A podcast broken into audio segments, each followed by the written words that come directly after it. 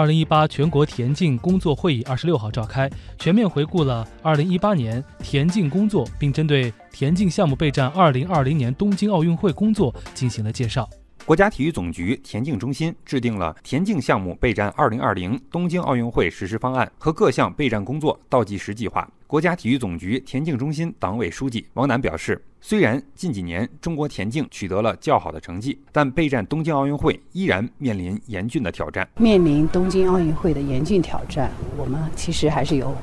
不少的差距的，也存在着很大的困难哈。我想，我们一定会在接下来的备战过程中。嗯，进一步的完善我们的备战工作思路，然后强化我们的备战措施，提高我们的实战能力。嗯，重要的是先打好明年的多哈世界田径锦标赛，